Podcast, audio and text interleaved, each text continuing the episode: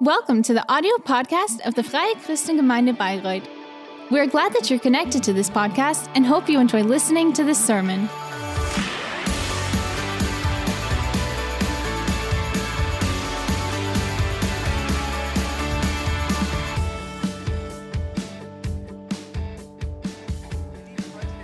So today it's the fourth part of our sermon series. Pray as never before, like never before. I don't know what you, how you feel about praying. Maybe you tried, but how can I pray properly? Or you say, auch, Prayer, It doesn't- it's difficult for me. I'm tired about it. Sometimes it's not easy to pray. Und ich habe bei mir selber beobachtet, so ich habe irgendwie so I eine myself- eigene Routine zu I beten. have kind of a routine to pray. Natürlich irgendwann noch mal irgendwie that- merkt man so, hey, vielleicht gibt es auch noch was anderes. Sometimes you think maybe there's something different. So the Bible shows us many, many different forms of prayer and how to pray. It's a- There's so many things to to yeah, to find out, and it should be an encouragement to pray in a different way. So maybe there are die d- wir einnehmen different um, body ähm, body language, um, different forms of prayer. darüber gesprochen letzten Sonntag mit Last Sunday, dass Beten nicht Terry nur Bitten und Danken ist, sondern dass preached about Klagen bedeuten kann. prayer as um, lamentation. Ähm, und immer nur mit anderen äh, ständig sagen, es ist alles so schlimm und schlecht, weil Not- dann bleibe ich stehen. Not in the sense that you are Ähm, complaining, die Einladung war zu sagen, but it was an invitation to, deine Kämpfe, deine Ängste, all to give all your burdens to, to Jesus, all your sorrows, doch Gott dein Leid. And Ähm, bring das vor Gott, weil Give er all ist einzig richtig. your burdens to God, who's the right address for, Dann bleibst du nicht for this. bei deinem Problem stehen, sondern du kommst zum Problemlöser. Then you Du weißt, hey, Gott kann have the right address, and who's, He's the one who can solve the problem. And that's a great experience. Today, ein, das ist wahrscheinlich das Lieblingsthema von euch allen mitgebracht. it's maybe your favorite topic. It's about Ich merke schon, die repentance. feiert das total. ähm, so einige Not everybody is so enthusiastic. Das war schon lange überfällig. Nein, es So- um. It's about the penitential prayer, or prayer of repentance or penitence. ehrlich, Das klingt recht unpopulär. It doesn't sound very popular, it sounds old fashioned. Das löst wahrscheinlich nicht gleich positive And maybe you don't have positive feelings about it. Deswegen ähm, möchte ich am Anfang einfach mal mit euch klären, was ist But what- Wozu braucht es What is repentance? Ähm, And ist interessant, das deutsche Wort Buße kommt the German word Buße means better or to means Das heißt, irgendwie um, to improve. I realize something is wrong and a change is needed. And in the biblical language, the Old Testament was written in Hebrew and the New Testament in Greek. It's interesting dass das Wort, das that the word im Deutschen mit Buße übersetzt that in German is Buße means it means to turn back. It means to rethink. It means a change of mind, Könnte man sagen, Buße ist ein a change of direction. Kehr um, das ist so ein Turnaround, It, yeah, it's a turnaround. eine Wendung. Und Buße A ist change. eine Reaktion darauf, And so repentance is a reaction. I realize that I'm wrong. bin am falschen Platz, I'm in the wrong place. I'm somewhere where I didn't want to be, and where I feel it doesn't lead to to a good end or to the goal I, I wanted to reach. merke irgendwie, hey, das ist nicht richtig. I feel it's not right. Es ist interessant, dieses in die falsche Richtung It's interesting to- sein, nennt die To be on the wrong path. Sünde. Wir haben It's called in the Bible sin. uns heute irgendwie So sin is also a difficult aber auch hier word for us. dass das eigentliche Wort in der Bibel But it's interesting in the Bible, the word for sin, nicht treffen. It means to miss the target. So bist, der Pfeil if you have maybe a bow and an arrow, and the arrow doesn't reach the target, das Ziel verfehlen oder So you- Verfehlung. Das heißt, it means miss the target. hey, da gibt es ein Ziel, So there's a target or a mark where I want to be or a goal, dran vorbei. Ich but I, I miss that goal. Ähm, Ähm, und wisst ihr, ähm, der Grundgedanke ist, And so dass die Bibel the idea behind the Bible tells us that we have been created by God and we have a purpose, purpose of life. And the purpose of life, the meaning of our life is eine Beziehung zu Gott zu haben. to have fellowship with God, Zusammen zu sein, mit ihm, to be together with Him, to live for Him, ihn wiederzuspiegeln, zu zeigen, to reflect God. Freude zu machen. Ähm, und äh, Gott, weil er uns geschaffen hat, And God, because He created us, He has a plan for our life. But we think we know better. wir laufen vielleicht sogar weg vor Gott. Uh, maybe we go away from God, and that's sin.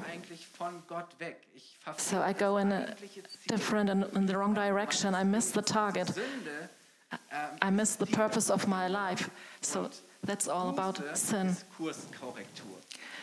And repentance ist diese Neuausrichtung means change of direction. Okay, nein, ich möchte zu Gott hin. I have a new purpose. I want to ah, live for God. Spannend und, und äh, And it's very exciting. ich möchte euch anschauen, And it's a process I want to look at with you.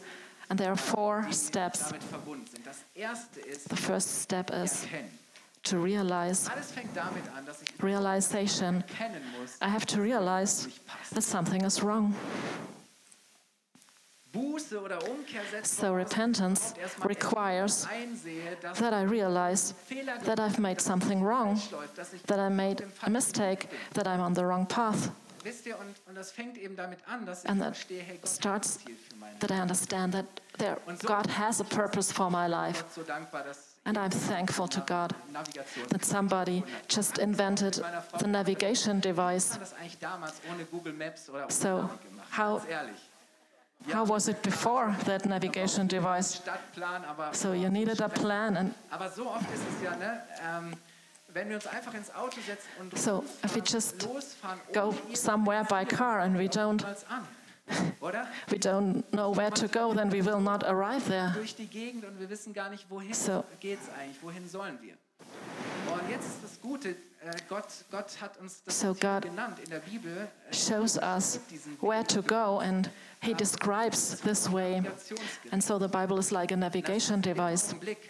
Ähm, wo ich auf So. einmal das Ziel eingegeben habe, When eine, eine Bestimmung. I put in the place I want to go, and then I go by car, and maybe I, I take war irgendwie ein, the wrong direction. was weiß ich, wo ich lande. Ähm, auf einmal meldet Then the Navigation device tells me, please turn around, Wird neu berechnet. and the route will be calculated again. And so there's a correction, Navigationsgerät dafür, dass du ja and the navigation device Ende wieder auf helps you den Weg kommst, damit that you ans Ziel kommst. Und das ist was return to the right path or the right street. And that's what God wants for us. wir müssen aber erstmal But first, we, ha- ähm, we have to realize Where- was das Ziel ist und wo wir auf dem falschen where we are going Das fällt uns and where manchmal schwer, weil and what is the wrong path. Of. And often we don't realize, or oh, we do not want to realize it. Ganz ehrlich, keiner gesteht sich gerne ein. Keiner gibt gerne And nobody- dass irgendwas falsch läuft. It's not easy to to be honest and to say, yeah, you made a mistake. We have many, many good excuses. We have reasons. We have justifications. super sind, ist Schuld weg. And we are very good in shifting blame away to others. Kennst du auch Leute, die nie, Do you know people that never made a mistake? kennst du auch Leute, die immer Do you also know people who are always right oder denen nie etwas leid tut?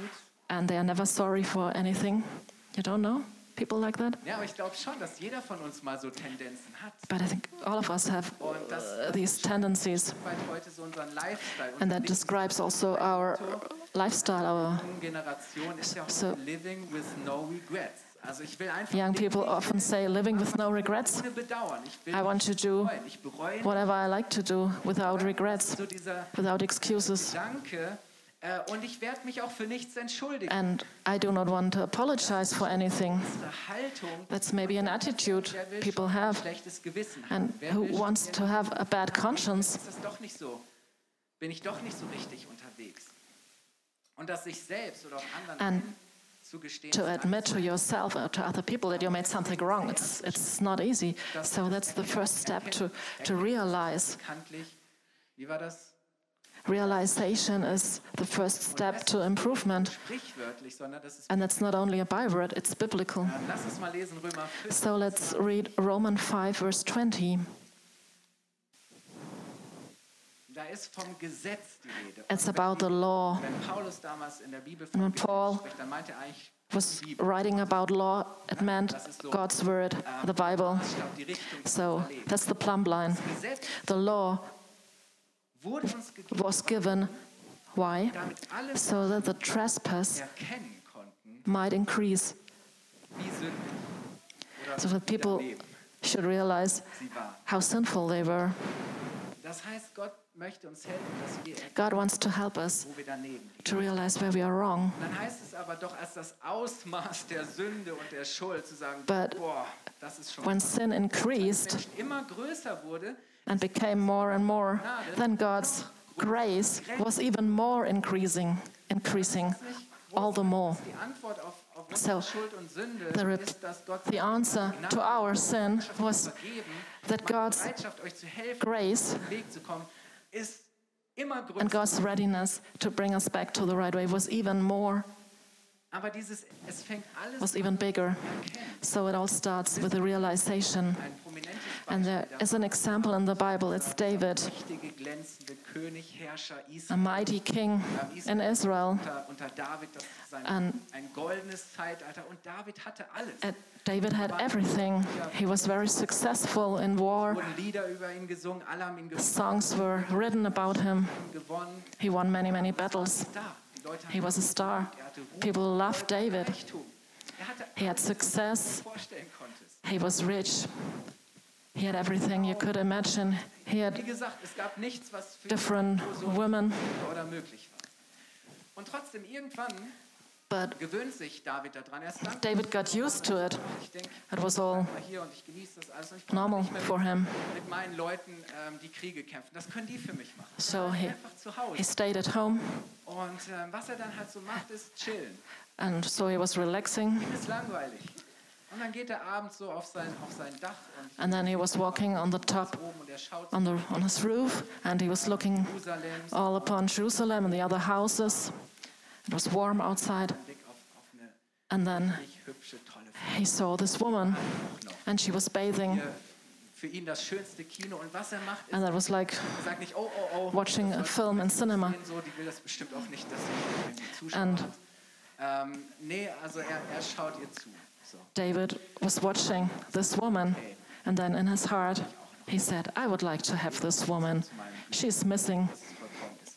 Und er ist der König, er. Er, So he's the king, he can do everything. So sich kaum in den Palast. Und Hey. ich meine, he ordered that Bathsheba was brought into his palace, ähm, und dann hat mit ihr einen One-Night-Stand. Und, sie- and then he had a one night stand with her, and they spent one night together. He slept with her, but Bathsheba got pregnant. Und David tut was, was wir auch machen. Er will das And. David, will natürlich nicht, dass das raus, he just, das auffällt. Und dann yeah, er, wanted to hide this. Uriah nach Hause, der darf And so he told Uriah to come home from the battlefield. Schön, dass du da bist. And he said, "Ur- Uriah, it's good that here. Night mit deiner So Frau. Mach das spend a nice time with your wife gemütliches Feuer und And- verbringt einfach eine richtig schöne, kuschelige Nacht miteinander. and sleep with her. Und Uriah sagt, And Uriah says, No, kann doch nicht. Ich werde David. So my, my comrades, the other soldiers, are risking their life, and, and I, I'm here with my wife. kann ihn nicht überreden, dass And David cannot convince him.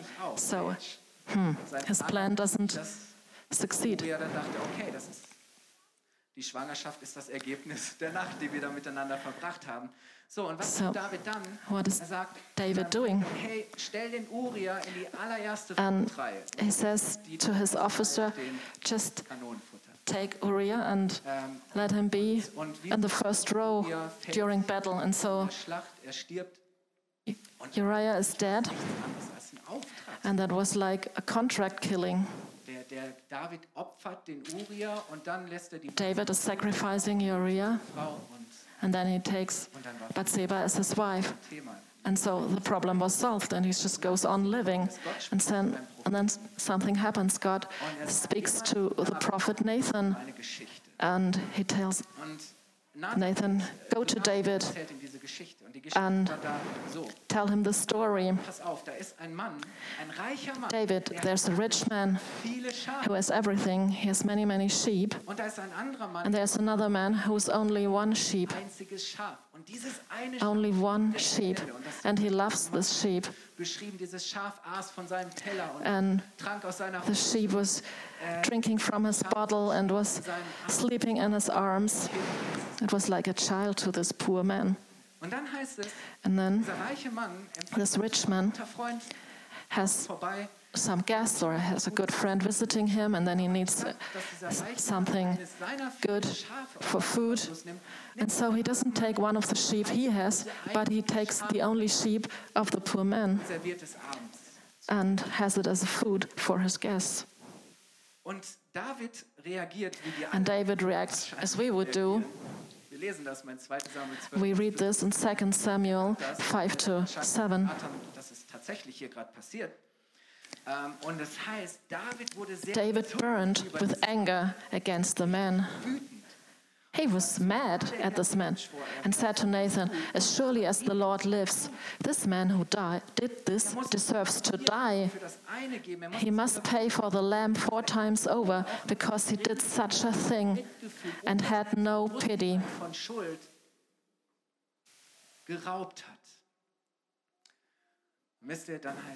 Then Nathan said to David. You are the man. You are the man. Trifft es David wie den Schlag und er And then David, yeah, he's Wisst ihr, David war blind dafür. he was blind before. He wanted to go on with his life. Er war blind für die Wahrheit. Und so oft He was blind for the truth. wir uns verschließen vor der And it's so often that we do not want to see the truth. Schnell dabei zu vertuschen. Aber weißt du, in Johannes 16, Vers 8 bis 9 But in John 16 it says uns den Heiligen Geist schicken that God will send us the Holy Spirit. Ideen, was der Heilige Geist alles Großartiges macht. Power, Kraft, Feuer, And we have Wunder.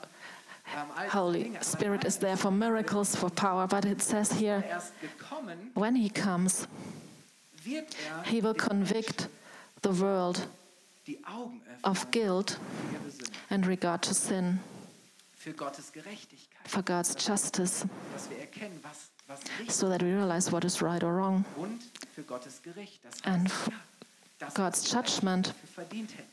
Die Konsequenzen, die wir the consequences we have to bear heißt es, ihre Sünde ist, in regard to sin, dass sie nicht an mich glauben. because men do not believe in me. That's the biggest sin or missing of target. nicht glauben. Das that we do not believe in God, that we do not trust in God, that we do not follow Jesus. ist, damit fängt alles an, dass And that's where it all starts to realize sin.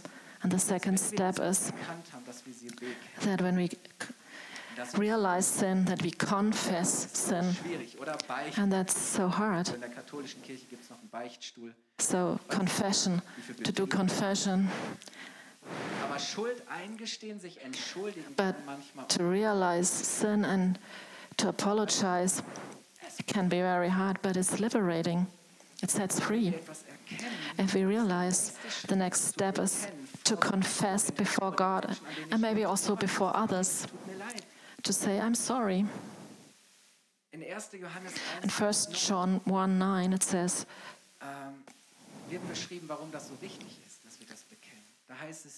if, if we confess our sins,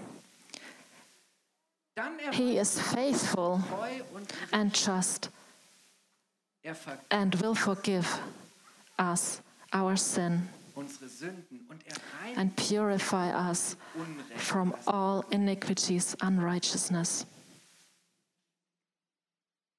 Wisst ihr, entweder wir sind uneigennützig und selbstgerecht und wir finden Ausreden oder We are either not insightful and self righteous, or we recognize our errors, our mistakes, and ask for His forgiveness. And Jesus also um, tells us an example. So there are two men, in den Tempel gehen, In the nicht in den temple. Gottesdienst. Die wollen They want to go to a service, wie auch immer. Und and da ist ein Pharisäer, want to frommer, das war so, have fellowship with God, das waren so wirklich and the, die Superfrommen, die religiösen, so there's a very religious one. die leben so Everybody um, recognized him, and the other one was a tax collector. And In the Jewish society, these people were hated and they were sinners. They were the lowest people in the society. Nur einen Fuß hineinzusetzen. Und diese zwei Männer sind And so these two men are in the temple, er and the Pharisee Danke dir, dass ich nicht is here before God and he prays, Thank you that I'm not like this one here, dass ich nicht so bin wie dieser that I'm not like Zöllner. Ich bin kein this tax collector. kein Verbrecher, ich bin kein I'm- I'm not a, All diese Dinge ein und a criminal. weißt du was, ich, zahle, ich gebe sogar meinen Zehnten I also give my tithe. I'm tithing. I'm fasting. It's not only about praying, bete und faste. I pray and fast. Nochmal extra und erzählt so seine Leistung And so all das, worauf er sich was einbildet. Und He tells us everything he does and where he's proud. Mach es doch gut. Und I'm a good guy, actually. Leute, die viel, viel schlimmer sind. And there are people that are Und dann passiert folgendes. really bad. Jesus erzählt diese Geschichte. And then Jesus tells the story and he goes on. Ähm, und dann heißt es folgendermaßen, Lukas 18, Vers It's in Luke 18, verse 13 to 14. The tax collector verlegen am Eingang stood at a distance. er He would not even look up to heaven. He had this feeling of guilt. dass was falsch He realized that something was wrong in his life, er nicht okay ist. that he was not okay. Er And then he was praying, folgendermaßen, Gott sei mir gnädig. God, be gracious unto me and forgive me. Have mercy on me. dass ich ein Sünder bin. I know that I'm a sinner. Und dann sagt Jesus, ihr könnt sicher sein.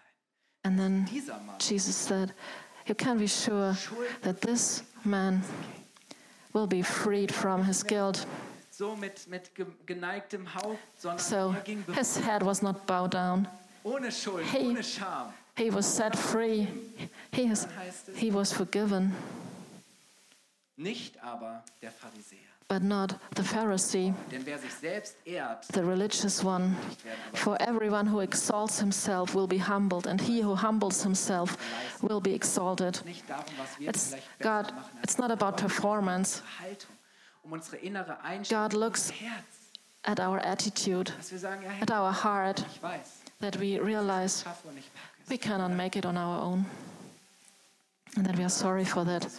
And then, ähm, dass, dass wir von Schuld befreit werden. Aber wir müssen erst, and then we will be released from our sin. But first, we have to confess them. und der dritte Schritt ist, And the third third step is Vergebung auch annehmen. to accept forgiveness, ist manchmal auch ganz schön schwer. and that's sometimes selber nicht vergeben. really hard Vielleicht selber denken, hey, ich habe mich absolut because sometimes we think we are disqualified Irgendwo hingebracht, ich or eh nicht mehr hin, we are so far in die richtige Richtung away from God auf Spur zu kommen. Aber das to come back. But it's not right.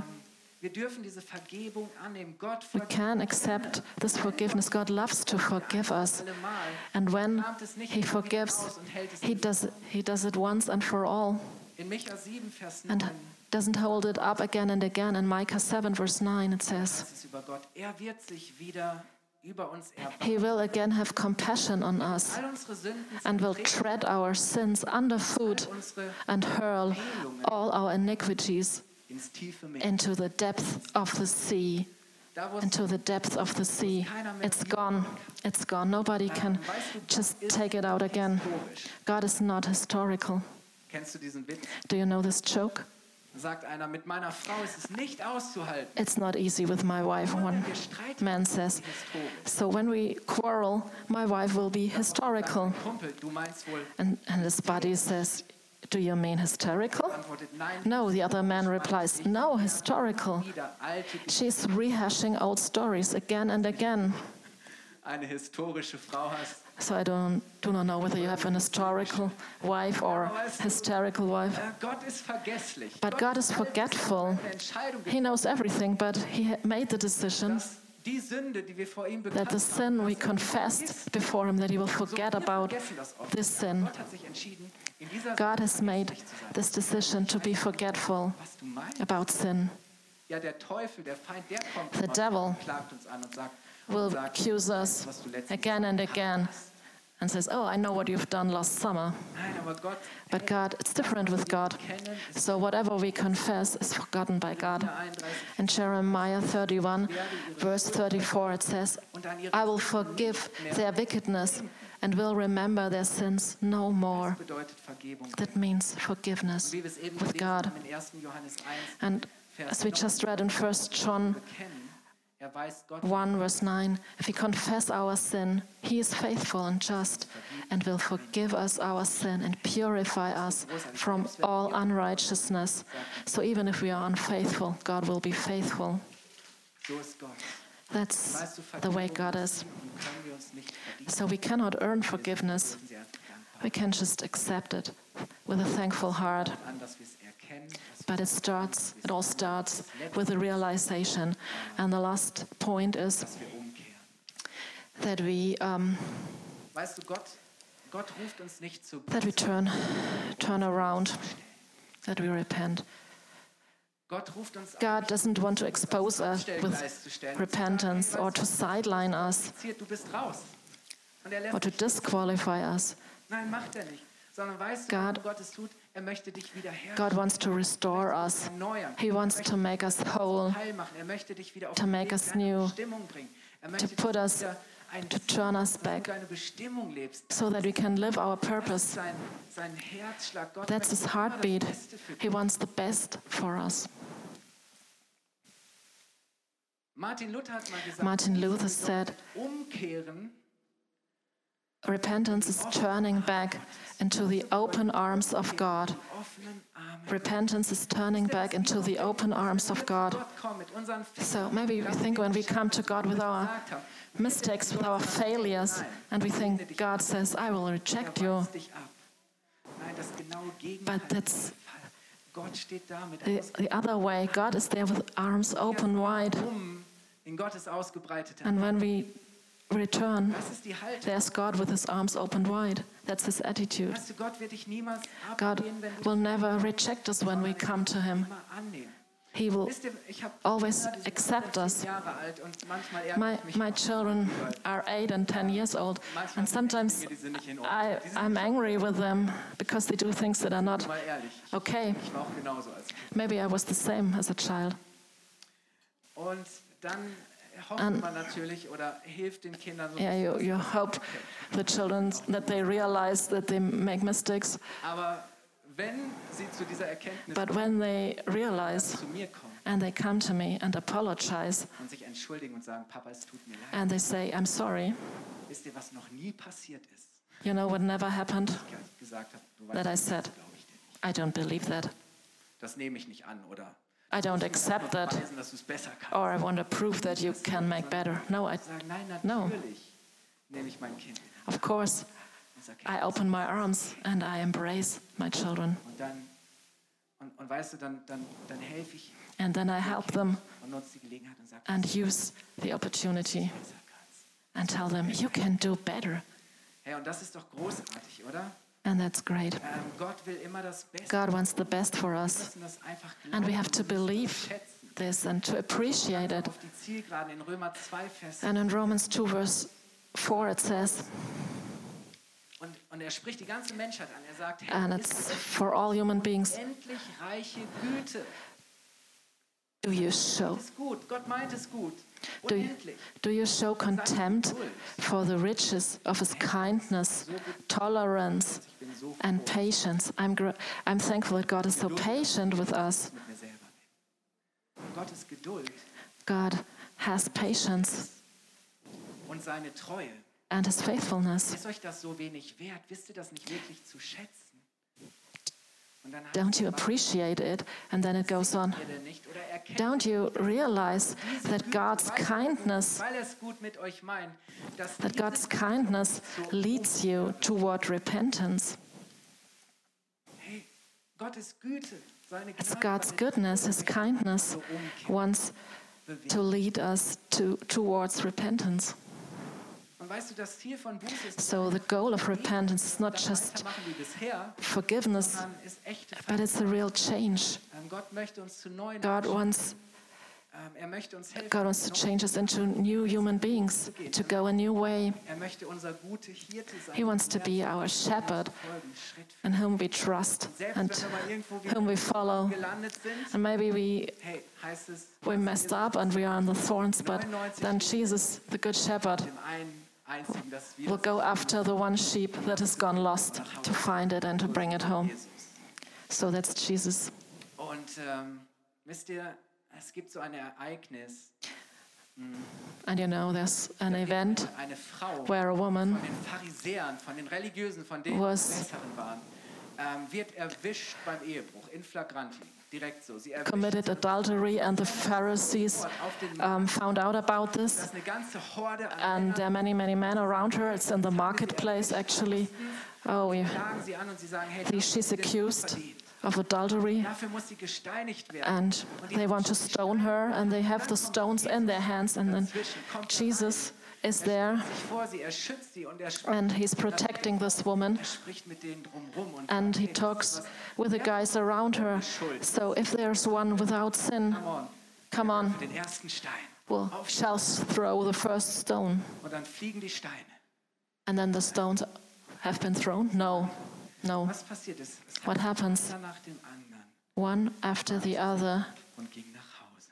goes home. Sie ließen die Steine fallen. began to go away and they just let go of their stones because they realized I am I'm the one, I'm sich Jesus dieser Frau zu. a sinner. And then Jesus Sagt, wir lesen das in Johannes 8, Vers 10 bis 11. Da richtete Jesus sich wieder auf. Jesus straightened up and asked her, Woman, Hatte ich kein where are they?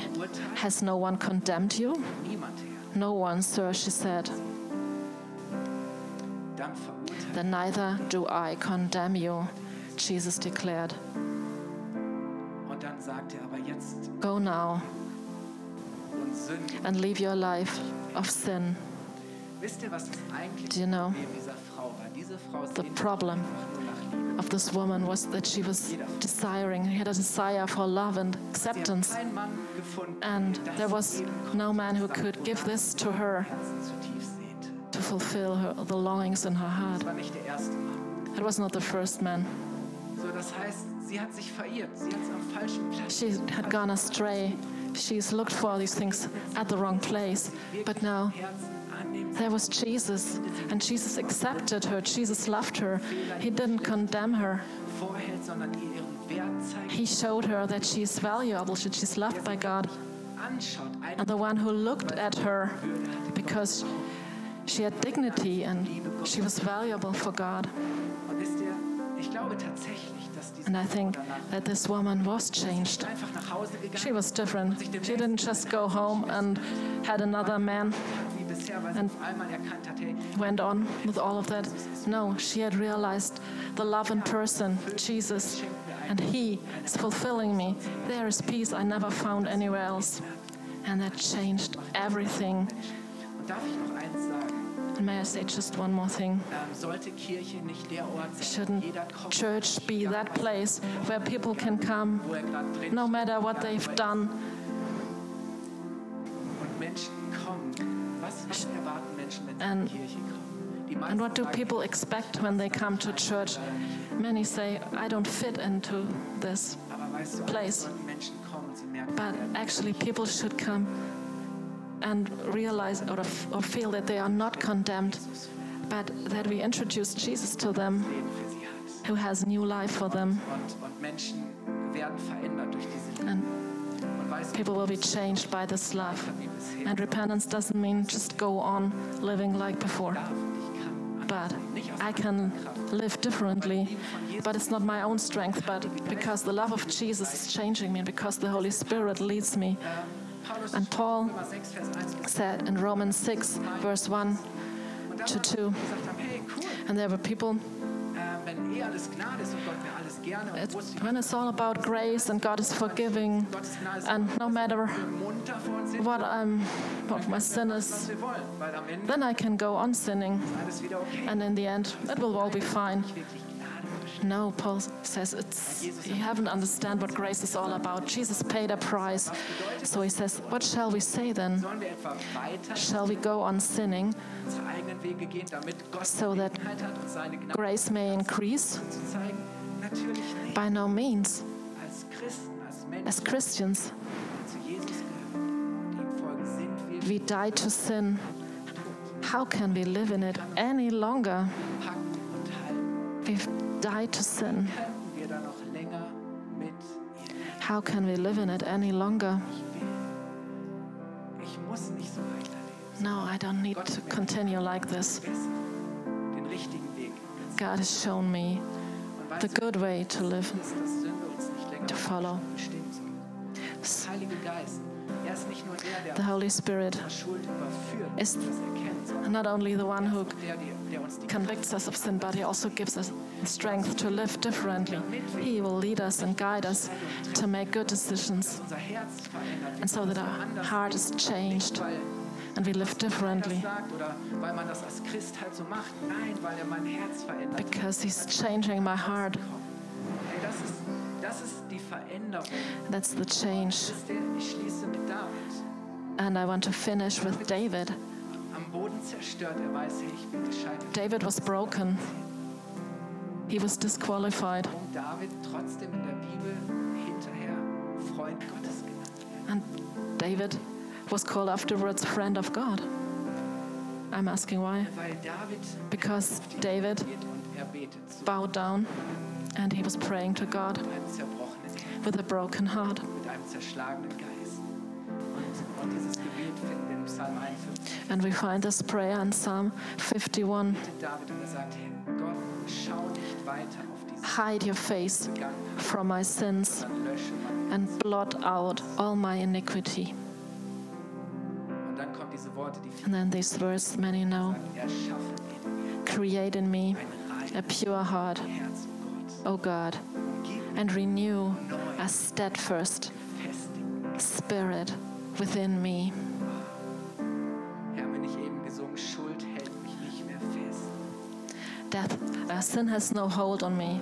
His grace is carrying me. We just sung the song. ihr, dass Buße etwas ist? So why do we think that, that we don't need repentance? Tun ist eigentlich das Beste, was wir tun. To repent is the best thing to do. I want to invite you to stand up, and I want to encourage you diesen Weg zu gehen, diese Schritte zu sagen. to take these steps Kehr immer wieder da, wo ich gemerkt habe, ich habe to repent. ähm, Und es fängt an damit, dass And it all starts with zeig mir doch einfach, God, please show me where I'm wrong. wo ich schuldig geworden bin. Show me where I have sinned. Ich morgen früh hin und sagst, Heilige So maybe you just take your time tomorrow morning and allow the Holy Spirit to show you where you are wrong where you need God's correction. And when we realized, then to confess and then to ask God for forgiveness. And then you can accept this forgiveness with a joyful heart and believe in it. And then, uh, and I'm sure, then if that happens, you will repent. Then there will be a change inside. And then the Bible says, even the righteous one who wants to please God, even this one will fall, will stumble, But- but he will stand up again and again because God has given you a new spirit, a steadfast spirit. And people who understand grace, who live with Jesus, they know even if I fall, I stand up again because God is always ready to help, to help me. Ergreifen und mich von ihm I can take his hand and he will lead me and guide me. Can we just close our eyes?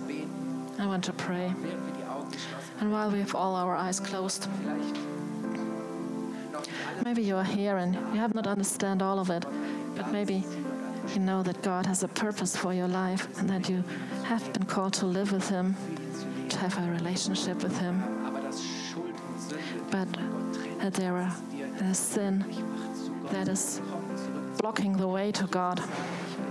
So Jesus says, I am the way, I am the truth, and I am the life. Jesus is the way to the Father. He's taken away everything, the sin. all the things that separate us from God. He's given us His Spirit.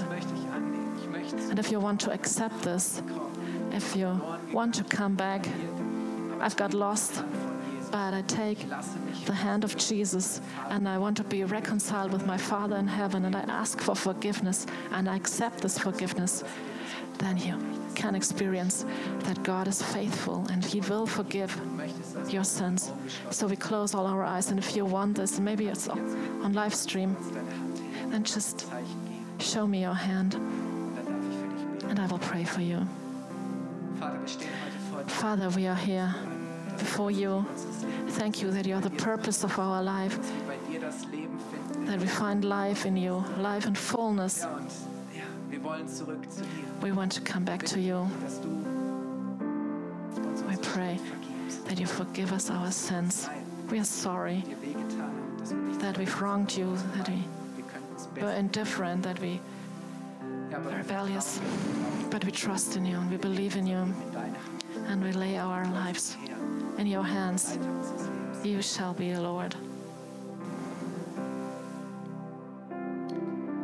Wenn du hier bist und du sagst, The- If you are here and you say, I know about this, I know Jesus, I know about forgiveness, one question, but one, have you made repentance so müssen wir dich befreien. that will Du s- musst nicht nach Hause gehen liberate you, set you free? Need not go on like Vergebung und Gnade verändert dein Herz. Und wenn du heute forgiveness will change your heart and maybe the Holy Spirit has, spoken to you that you've realized things that are no good, dann darfst du Gott auch darum um Vergebung then you can ask God for forgiveness beten, dann darfst du umkehren. and you can repent. Dann bete ich auch für dich. And I will also pray for you. Lord, we are here in front of you Und wir möchten dir sagen, Herr, and we want to say, please take us by our hands and forgive us our sins and help us to go the right path, to make the right decisions, to be humble before you, and to ask, What do you want from me, God? To adjust our life on the purpose. We want to lead a life that honors you, that pleases you. We've been created in your image to have fellowship with you, and everything that separates us to come to you. We just get rid of it and thank you that sin has no longer hold on us, but your grace holds us now. Thank you.